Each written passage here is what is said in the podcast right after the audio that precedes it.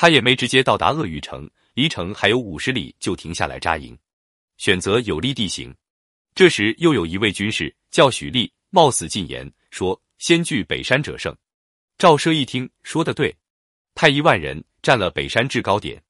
许力说：“我话说完了，请受死。”赵奢问：“受什么死？”许力说：“您的军法呀。”妄言军事者斩。赵奢说：“回邯郸再说。”回邯郸后，许力得了封赏，受封为国尉。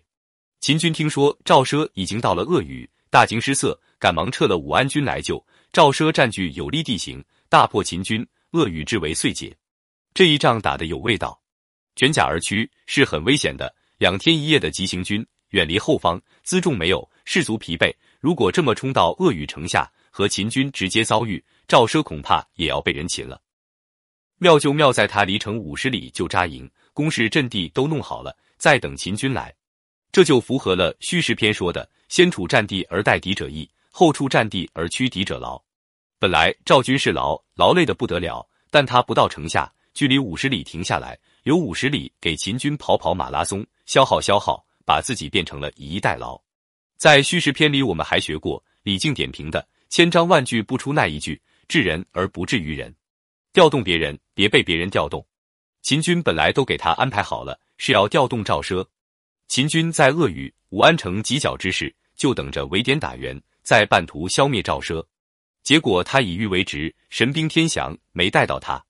而他摆好战场后，变成秦军被他调动，他请客，秦军来吃饭了。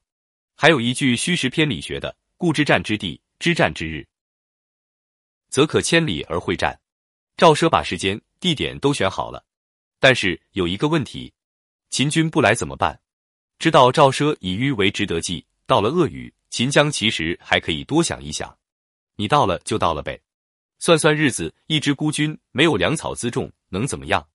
观察观察再说，但秦将慌了神，因为事情出乎预料，他就不知道赵奢其他还有什么动作，于是慌忙扑过来打，就大败而回了。别人不中计，这是个问题。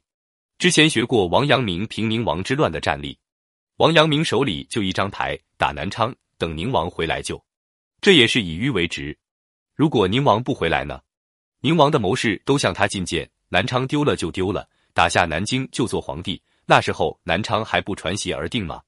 但是宁王慌了神，回来了，回来送死，都是慌不择路，不能慌，要能认输，能认栽。前面我栽了，认了，在新形势下想想怎么办，别老想把前面的捞回来，并且下老本去捞，那就是要输的精光了。